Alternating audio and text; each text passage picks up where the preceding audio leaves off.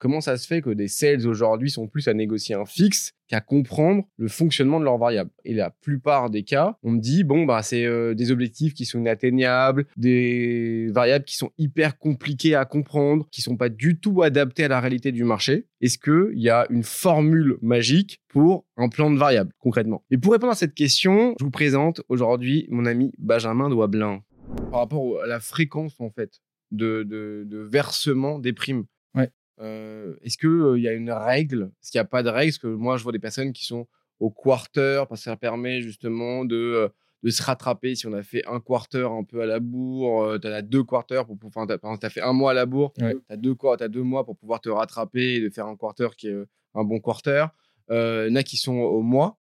Est-ce qu'il il y a une règle universelle également par rapport à ça? Et si ce n'est pas le cas, c'est quoi les indicateurs qui nous permettent de savoir à quel moment je dois verser mon, le variable pour mes commerciaux.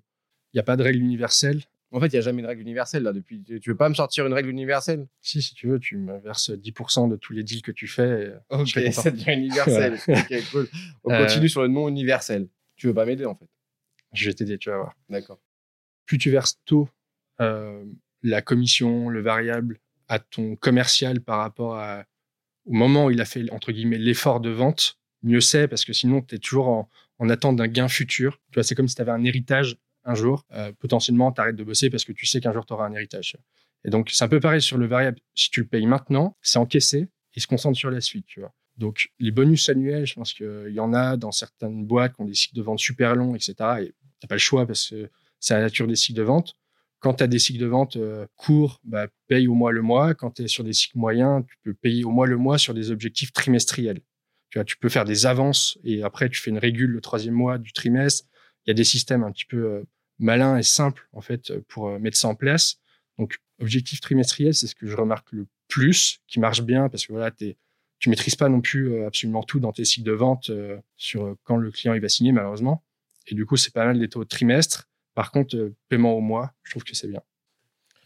Doit-on verser un plan de variable lorsque le contrat est closé? Facturé, petit 2. Encaissé, petit 3. Oh, je sens que je vais me faire des potes.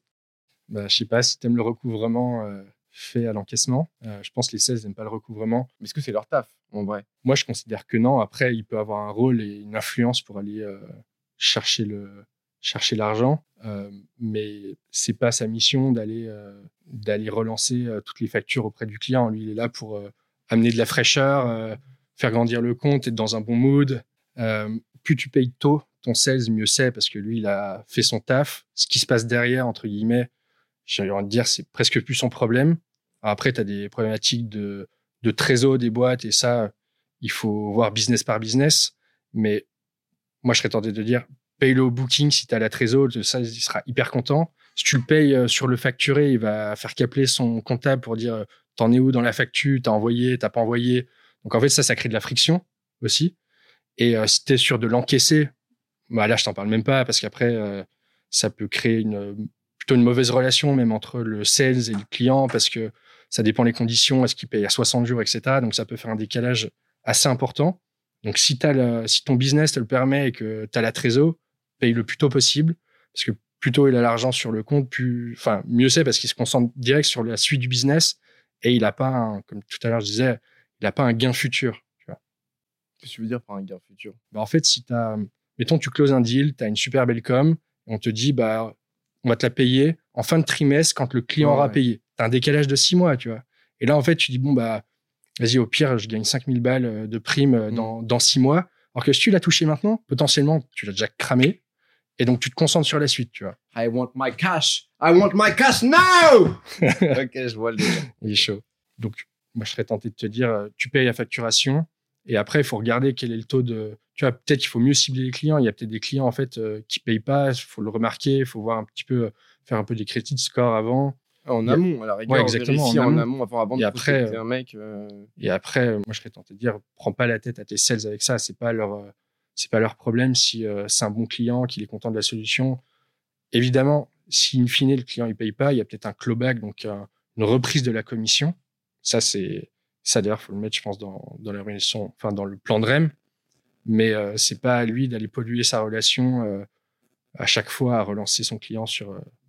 Euh, Comme en fait, un sales euh, dans son fixe, y compris le fait qu'il rentre sa data sur son CRM, qu'il arrive à l'heure, qu'il je sais pas, qu'il fasse l'administratif et qu'il soit payé de son variable lorsque le, deal est closé, c'est-à-dire closé égale contrat signé. D'accord, c'est pas lorsque j'annonce un fake deal avec un gong qui veut rien dire c'est lorsque c'est signé. Et voilà, vous me reconnaîtrez, moi aussi, je vous aime, on s'aime tous, les amis, c'est toujours pareil.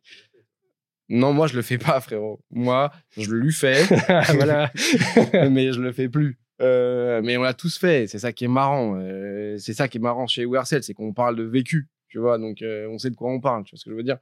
Comme sur comme sur cette fiche de poste là, en fait, c'est dans le fixe. Et donc dans le fixe, en fait, il n'y a pas le ben mec. En fait, tu dois aller faire le travail de la partie comptable et administrative, c'est-à-dire faire le recouvrement. En fait, non, le recouvrement, c'est un autre département.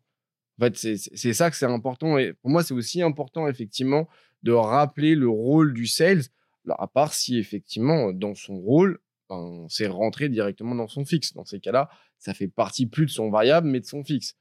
Tu vois, mais je pense que c'est une vraie discussion. Tu vois, c'est euh, c'est assez important parce que euh, il y a beaucoup de, sales euh, qui se sentent lésés avec un grand B lorsque, euh, en fait, lorsqu'en fait, ben, on dit ouais, bah non, on va pas te, on va pas te verser tes 30K de tes 34 variables ce quarter-là parce qu'en fait, ce client-là n'a pas, n'a pas payé. Bah ouais, bah, en fait, c'est pas mon problème. Enfin, moi, j'ai fait tout le, tout le closing et that's it, en fait. Ouais, puis, enfin, j'enfonce un peu une porte ouverte, mais il faut maximiser le temps de, vente pour les sales. On essaye de le faire à fond en avant-vente avec euh, aussi euh, des sales ops, euh, des outils pour faire gagner du temps. Si à la fin, en fait, tu plombes tout ça avec des heures à passer des calls pour faire du recouvrement. Ouais, time is money and money is king. Ok, très très bien. Et donc, du coup, quels peuvent être les, risques selon toi, l'impact que ça peut avoir sur le sales concrètement? Genre si tu le verses pas au bon moment ou de la bonne façon? Bah, un peu de démotivation. Le fait de. Tu vois, si tu signes deux gros deals et que tu sais que tu fais 10K dans trois mois, bah, tu vois, es un peu plus assis dans ton siège. donc, je trouve que ça ça met pas le, ça met pas le bon rythme. Mmh. Et bah, le rythme, c'est hyper important. Tu vois, genre, le fait d'être hyper consistant. donc, ça favorise ça, le fait de payer très tôt. Qu'est-ce qu'il y a? J'ai le rythme dans la peau. excusez-moi, vas-y, excuse-moi, excuse-moi Ben, excuse-moi. Vas-y. Donc du coup, le rythme c'est hyper important, tu disais? Yes, exactement. Et, euh, et après, si tu, je sais plus si on en parlait tout à l'heure sur le, recouvrement.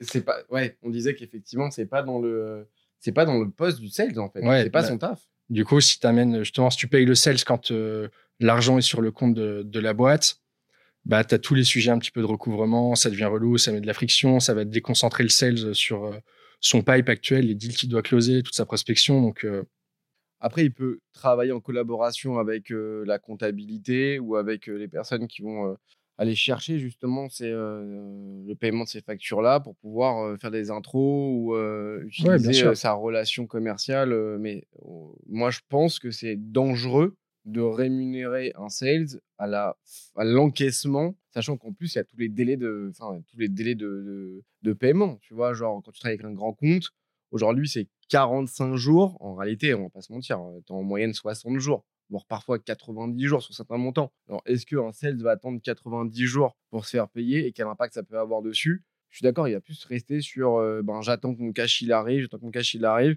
que, ok, en fait, il est là maintenant, je dépense maintenant. Si je dépense maintenant, du coup, il va rentrer dans, justement cet engrenage de vouloir justement continuer à avoir ce train de vie, continuer à vouloir plus, continuer à développer, développer son, sa clientèle, développer justement son, son pipe, avoir de plus belles affaires, faire du cross-sell, de l'upsell, plein de trucs magnifiques, j'adore.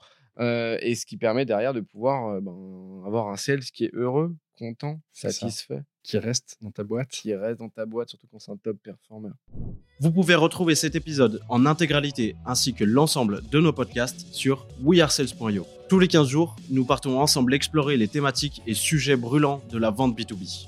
We Are Sales by Dreamcatcher Sales, le podcast créé par des commerciaux pour des commerciaux.